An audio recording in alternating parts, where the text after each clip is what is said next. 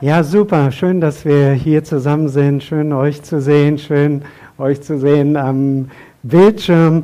Und ich habe so eine richtige Sommerpredigt mitgebracht. So, es gibt ja in der Bibel so richtig Sommerbeispiele äh, mit Sonne, Wasser, äh, warm und Meer und Sand und äh, ja. Und da wollen wir heute, heute einsteigen und äh, ich freue mich, dass du mit dabei bist. Und wir wollen einfach wahrnehmen, was möchte Gott uns mitteilen? Was ist heute die Botschaft? Und ich frage mal so in die Runde hier, äh, es gibt ein Stichwort und dann wisst ihr schon, um was es geht in der Bibel. Es geht um Jona. Und wenn du diesen Namen hörst, an was denkst du sofort? Weglaufen. Einen großen Fisch, einen Walfisch. Gibt es sonst noch was, an was wir denken? nicht, an Strandurlaub. Umkehr. Okay, ja. Also, Jona, der Begriff löst was aus.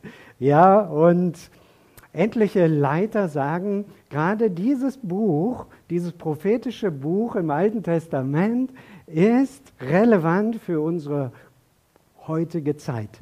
Die Juden verstehen dieses Buch als Text über die Geduld und über den Humor Gottes und den Versuch von uns Menschen, Gott zu ignorieren, zur Seite zu schieben, doch das zu machen, was wir gerne machen möchten. Und wenn die Juden ihren Kindern diese Geschichte erzählen, dann lächeln sie oder lachen dabei über das, was dieser Prophet so gemacht hat.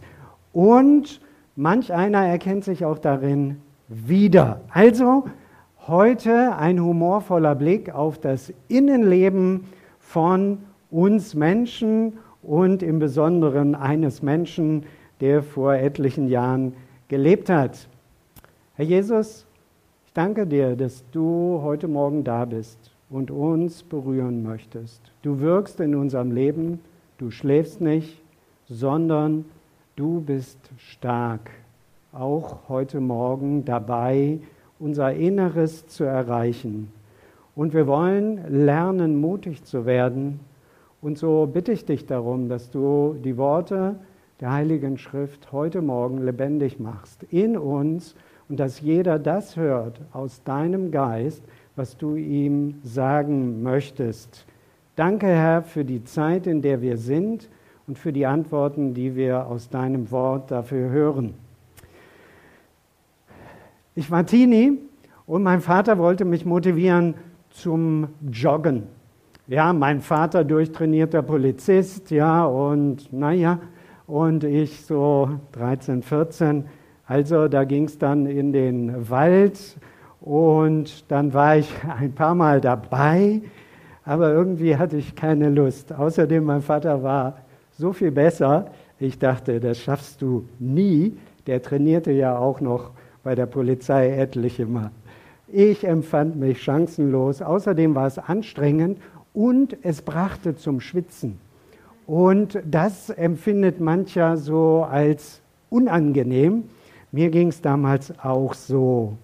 Ja, es war sehr anstrengend, sehr anstrengend, da die Runden im Wald zu drehen. Natürlich, Sport ist wichtig, aber da kommt man ins Schwitzen, dann mache ich es lieber etwas ruhiger, sanfter. Ja, und manchmal sind wir Menschen solche Vermeider. Wir vermeiden die Anstrengung, wir vermeiden das Schmitzen und wenn Gott etwas Spezielles möchte von uns, vielleicht hast du so eine Message auf deinem Handy, zack. Und Gott gibt dir einen Impuls, dann findet man Ausreden und ist schwer beschäftigt.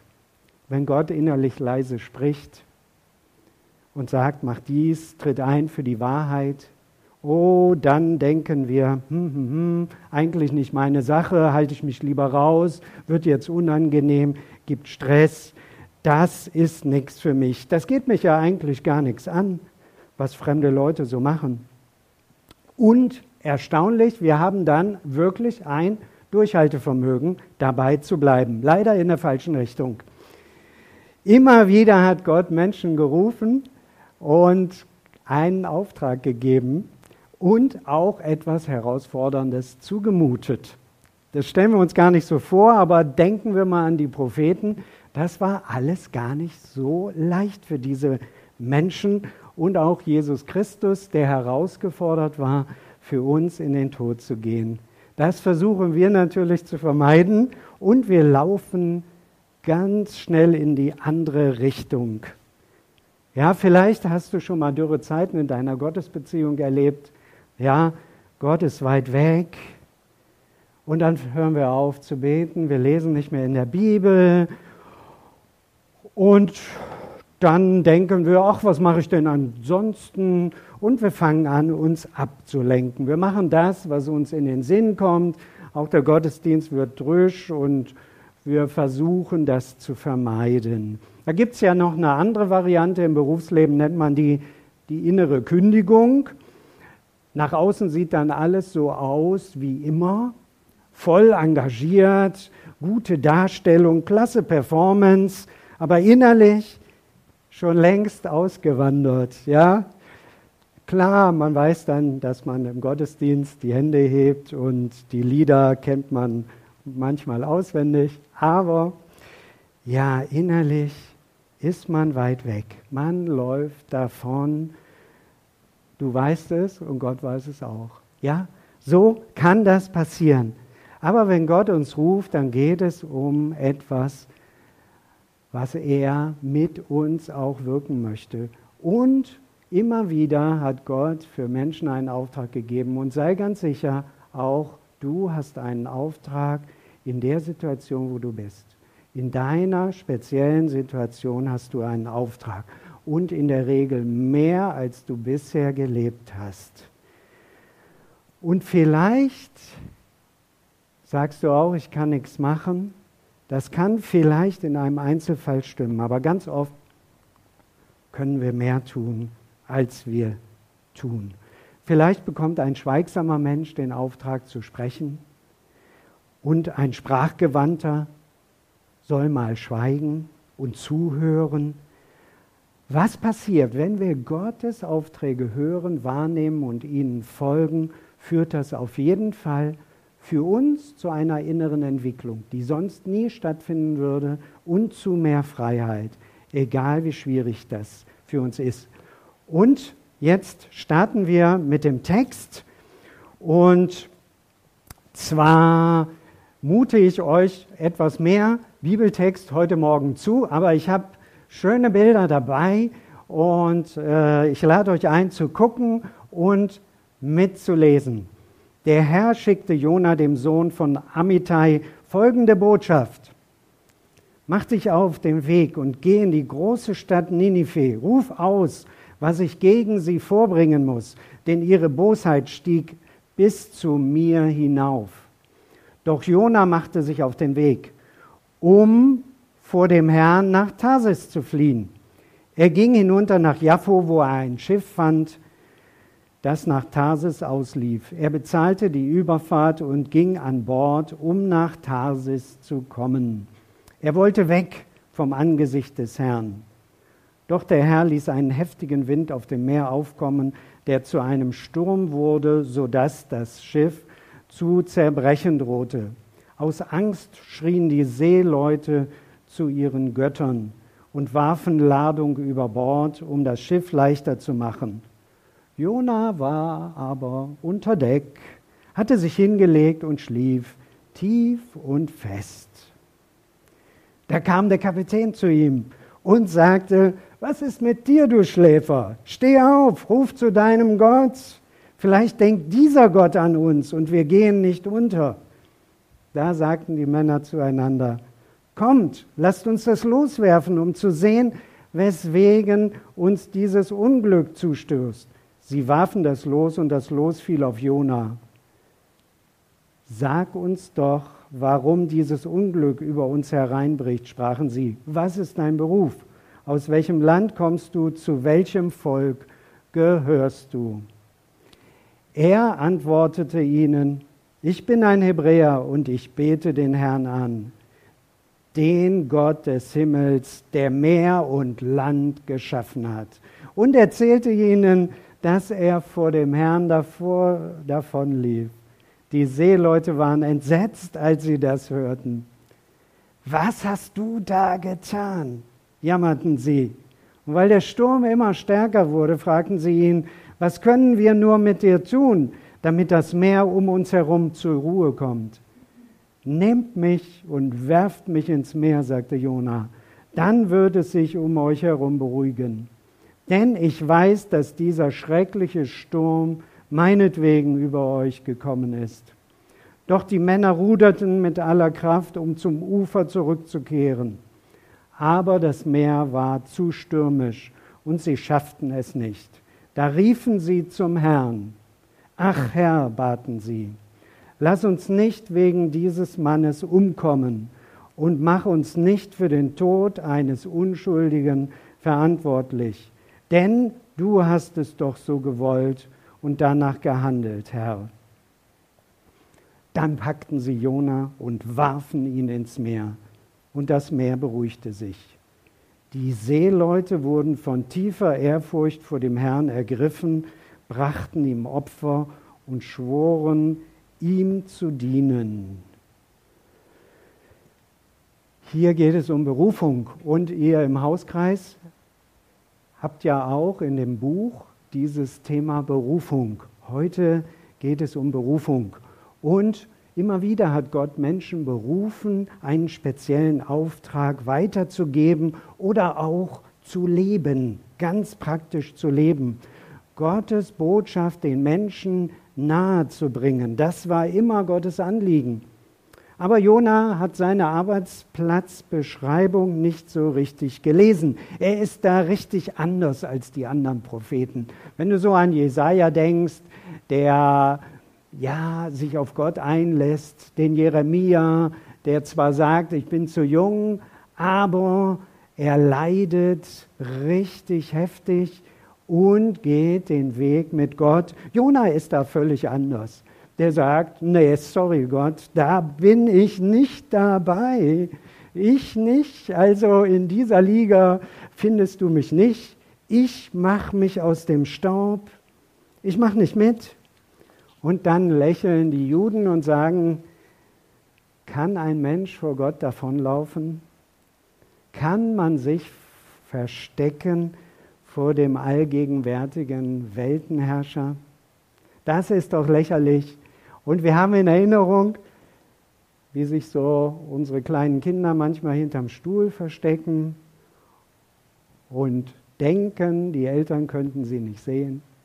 Und wir selbst haben es ja auch gemacht, ne? irgendwo hinterm Baum oder wir halten uns nur die Augen zu und hoffen, dass uns keiner sieht. So ähnlich sind wir Menschen manchmal auch in der Gottesbeziehung unterwegs. Bibelausleger sind sich nicht ganz sicher, ob Jona nicht sogar das Boot äh, mit hat, damit der Kapitän recht zügig ablegt. Ja, also Jona war ein Mann, der hatte durchaus wahrscheinlich Wohlstand und er hat einen unglaublichen Einfluss. Er schafft es, dass der Kapitän ablegt, sehr schnell und er hatte Überzeugungskraft. Wir sehen das in dieser kurzen äh, Episode, dass die Seeleute, und das sind ja nun Cracks, die glauben ja nun wirklich nicht alles, aber dass die Seeleute sagen, also wir müssen umkehren und diesem Gott dienen wir. Die Überzeugungskraft eines Mannes, der von Gott wegläuft. Wir wünschen uns so eine Überzeugungskraft für die Botschaft des Evangeliums. Er hatte sie, aber er war anders unterwegs. Ja, schauen wir uns einfach da noch mal ein bisschen tiefer rein. Was trieb ihn an? Warum rennt Jona weg? Vielleicht ist es der gleiche Grund, warum wir manchmal vor Gott weglaufen. Es könnte Angst gewesen sein oder Angst war auch wahrscheinlich ein Teil seiner Motivation. Denn was Gott verlangte, machte Jona Angst. Und damit wir das verstehen, müssen wir mal hinschauen, wohin Gott ihn schickte, nämlich nach Ninive. Es war eine Stadt, eine große Stadt, und es war eine Stadt, die bekannt war für schrecklichste Grausamkeiten. Ein Volk bekannt für schrecklichste Grausamkeiten. Also er hatte keinen Auftrag, zu einem Sportverein zu gehen und denen mal zu sagen, ihr macht zu viele Fouls. Ja, sondern hier ging es um was ganz anderes, nämlich um Grausamkeiten gegenüber Menschen, die die Feinde von ihnen waren. Sie schlugen Menschen bei lebendigem Leib die Hände ab, äh, schnitten Lippen weg und auch die Zungen. Also solche Grausamkeiten, sie schreckten vor nichts zurück. Jetzt stellt euch mal vor, Jona soll sie besuchen mit einer deutlichen Botschaft von Gott. Na, so ein Besuch kann ja in einer Katastrophe enden für den Propheten. Ne? Und äh, Jona äh, ist da vielleicht auch nur Mensch. Und er tat, was wir auch wahrscheinlich spontan tun würden, ganz schnell in die andere Richtung. Denn das Ganze kann zu einer Katastrophe werden, wenn ich diesen Leuten erzähle, dass Gott zornig auf sie ist, wenn sie nicht umkehren. Er war überzeugt, ich bin ein toter Mann, wenn ich das mache. Angst hat ja eine unglaubliche Kraft auf uns. Wenn sie uns ergreift, dann beherrscht sie alles. Sie beherrscht unsere Knie, die fangen an zu zittern, du kriegst es nicht kontrolliert, die Hände, äh, alles Mögliche passiert mit unserem Körper, wenn Angst uns erwischt. Ja, was passiert, wenn Gott mich nicht schützt? Was passiert, wenn ich plötzlich alleine dastehe? Und so kann auch diese Geschichte auch für uns immer wieder zu einer Frage werden, wie gehen wir mit Angst um? Gott hat dich in eine Stelle gesetzt, die dir vielleicht unangenehm ist, wo auch du immer wieder mit Dingen zu tun hast, die dir Angst machen. Wie gehen wir damit um? Gottes Absicht ist nicht, den Jona in Panik zu bringen, sondern Gottes Absicht ist, ihn zu segnen und ihn zu einer größeren, kraftvollen Erfahrung zu bringen. Und das kann natürlich auch harte Entscheidungen mit sich bringen. Ja, Angst macht oft aus einer Mücke einen Elefanten, das haben wir auch schon erlebt und oft erleben wir ja gar nicht das, was in unseren Angstgedanken uns so als Film vor Augen kommt. Aber wenn wir Angst überwinden, kommt es zu einem enormen Energieschub. Das ist die gute Botschaft. Gott möchte, dass du mit mehr Energie als bisher durchs Leben gehst. Immer wieder hat Gott mich persönlich geführt, dass ich unangenehme Gespräche zu führen hatte. Das macht mir gar keinen Spaß. Ja, in der Verwandtschaft, in der Familie, in der Firma und dann äh, habe ich äh, hier und da auch mal jemanden anrufen müssen, habe mich vielleicht entschuldigt oder mal konfrontiert. Und ich weiß noch, ne, es gab eine gewisse Phase auch im Job, äh, wenn eine Reklamation war, wer kümmerte sich darum? Der Burkhardt. Der rief den Kunden an, bekam den Segen ab und konnte dieses Thema dann ansprechen und lösen. Und ich habe festgestellt, eine gute Reklamationsbearbeitung führt zu einer enormen Kundenbindung. Also, wenn es gelingt, aus diesem Stressmoment mit Gottes Kraft das zu einer Verwandlung zu führen, dem Gegenüber zu Ernsthaftigkeit und auch Lösungsfähigkeit zu vermitteln, führt das genau zum Gegenteil als das, was man oft erwartet. Es zeigt, dass man sich ernsthaft um Dinge bemüht. Aber gut, kehren wir hier nochmal zurück. Gott möchte auf jeden Fall, dass du nicht gelähmt wirst, sondern dass du mehr Freiheit erlebst und auch in Beziehungen zu Menschen stärker wirst. Schauen wir uns dann den Ort mal an, den der Jona ausgewählt hat. Das ist Tarsis. Da habe ich euch mal ein Foto mitgebracht. Tarsis, ich komme. Tarsis liegt in Spanien. Spanien, die Sonne und es ist ein Ort weit, weit weg, eigentlich das andere Ende der damaligen Welt. Während Ninive da im Irak, Iran liegt, liegt Tarsis auf der ganz anderen Seite. Und das war das, was sich der Jona ausgesucht hat. Ein Ort der Bequemlichkeit und Ablenkung. Dorthin zieht es ihn. Er hat zwar was von Gott gehört, aber jetzt sagt er schnell Joggingschuhe an, zack an den Hafen, Schiff und nach Spanien, ab nach Spanien. Nicht der erstbeste Ort, sondern viele wollten damals dahin. Da brauchtest du auch schon Kohle. Das ist wie heute so Hawaii. Ja? Also, das war richtig weit weg. Und wenn Gott da jemand im Osten brauchte, gehe ich völlig nach Westen. Ja, dann passt das gar nicht und keine Ahnung, wen Gott dann findet. Also ein super Platz für Aussteiger. Tolle Strände, warmes Wasser, jeden Tag herrliches Wetter und für den Nachrichtensprecher aus dem Wetterbericht war das eine total easy Nummer.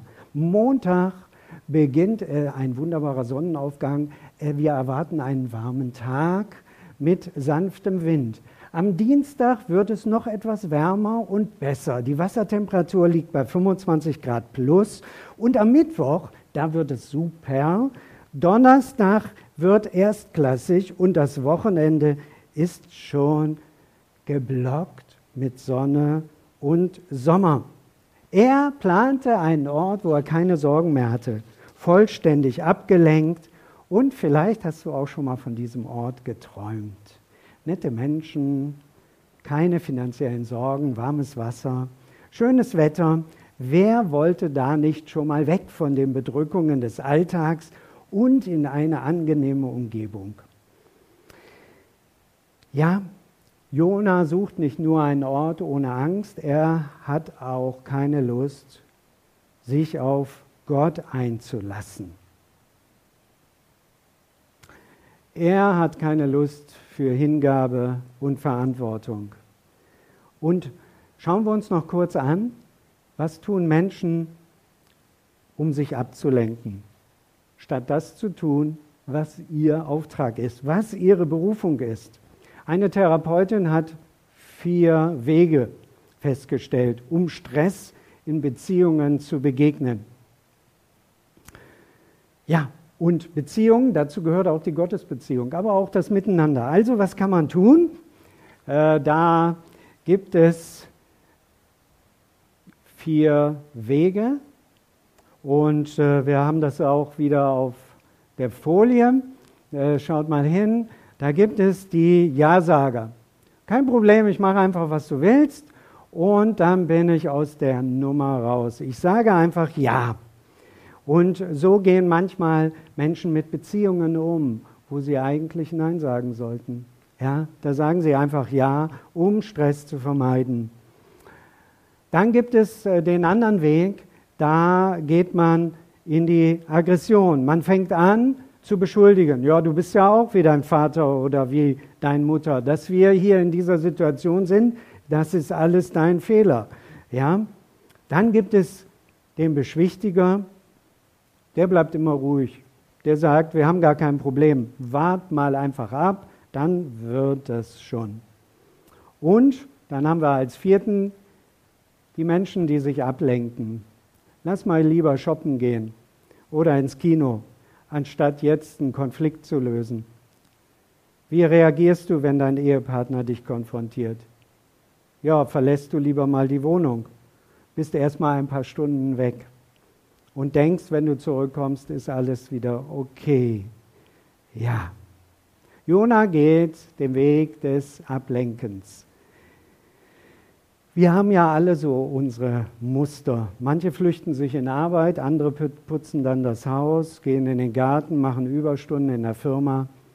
Wir machen das nicht, um uns zu entspannen, sondern um zu vermeiden, was wir eigentlich tun sollten, den Auftrag Gottes umzusetzen. Für manche ist Tarsis auch einfach viel Zeit im Internet oder mit Medien zu verbringen, einfach zu träumen. Die Stunden gehen dahin, wer hat mich gepostet, was gibt's Neues, welche Kleidung würde mir stehen. Und das tun wir als Flucht nicht zur Entspannung, weil es führt gar nicht zur Entspannung. Und dann gibt es natürlich auch Abhängigkeiten, um Herausforderungen auszuweichen, Lügen oder auch andere Dinge. Tief im Inneren wissen wir, eigentlich laufe ich davon. Und man kann sich auch mit frommen Dingen ablenken.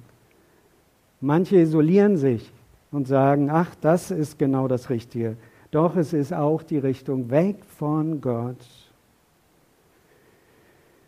Aber die Geschichte, die wir hier haben, ist nicht nur die Geschichte des Jona, sondern es ist auch die Geschichte Gottes, der selbst die Feinde liebt. Zeigst du gerade mal Folie 5.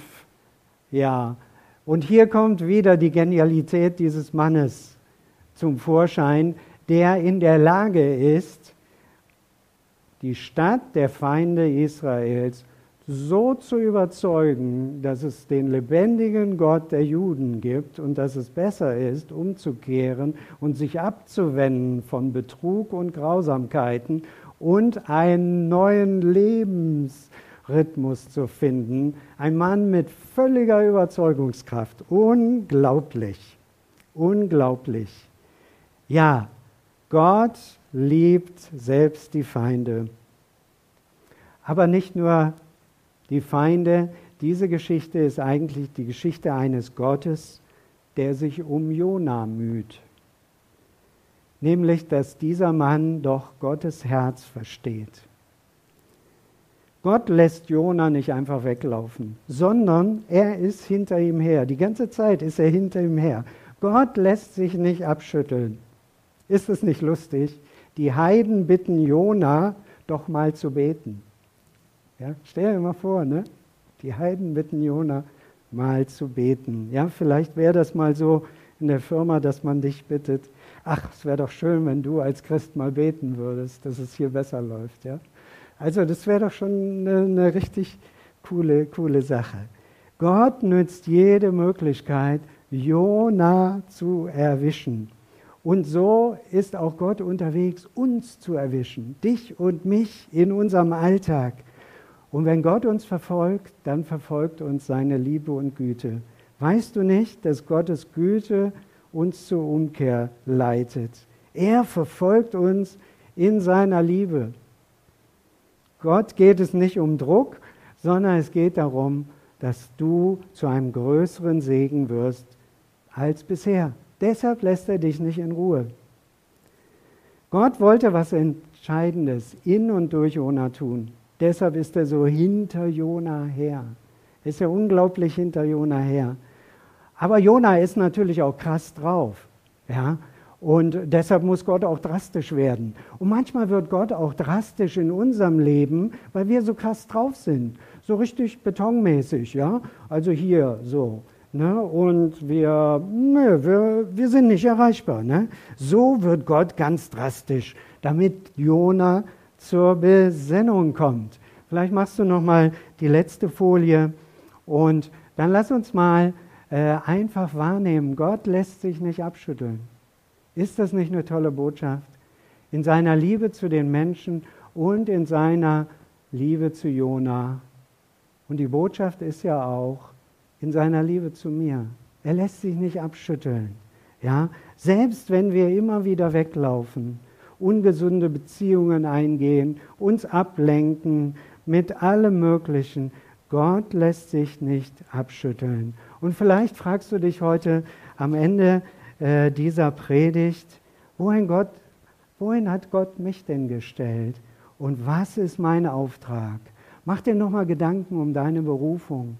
Was möchte Gott durch dich? Denn Gott ist hinter uns her, dass wir erstens selbst von einem ungesunden, selbstbezogenen Lebensstil uns abwenden hin zu mehr Miteinander, auch zwischen Menschen. Aber dann natürlich möchte Gott auch uns senden zu anderen Menschen. Und ist es nicht erstaunlich, einer der Propheten mit der größten Vollmacht war dieser Jona. 120.000 Menschen kehren um. 120.000 nach einer Predigt. Bei Petrus zu Pfingsten waren es 3.000. Ja, 120.000 beim Jona. Unglaublich, welche Kraft dieser Mann hat. Gott möchte nicht ohne Jona und er möchte nicht ohne dich. Gott möchte sein Reich auch hier am Niederrhein ausbreiten und er lässt sich nicht abschütteln.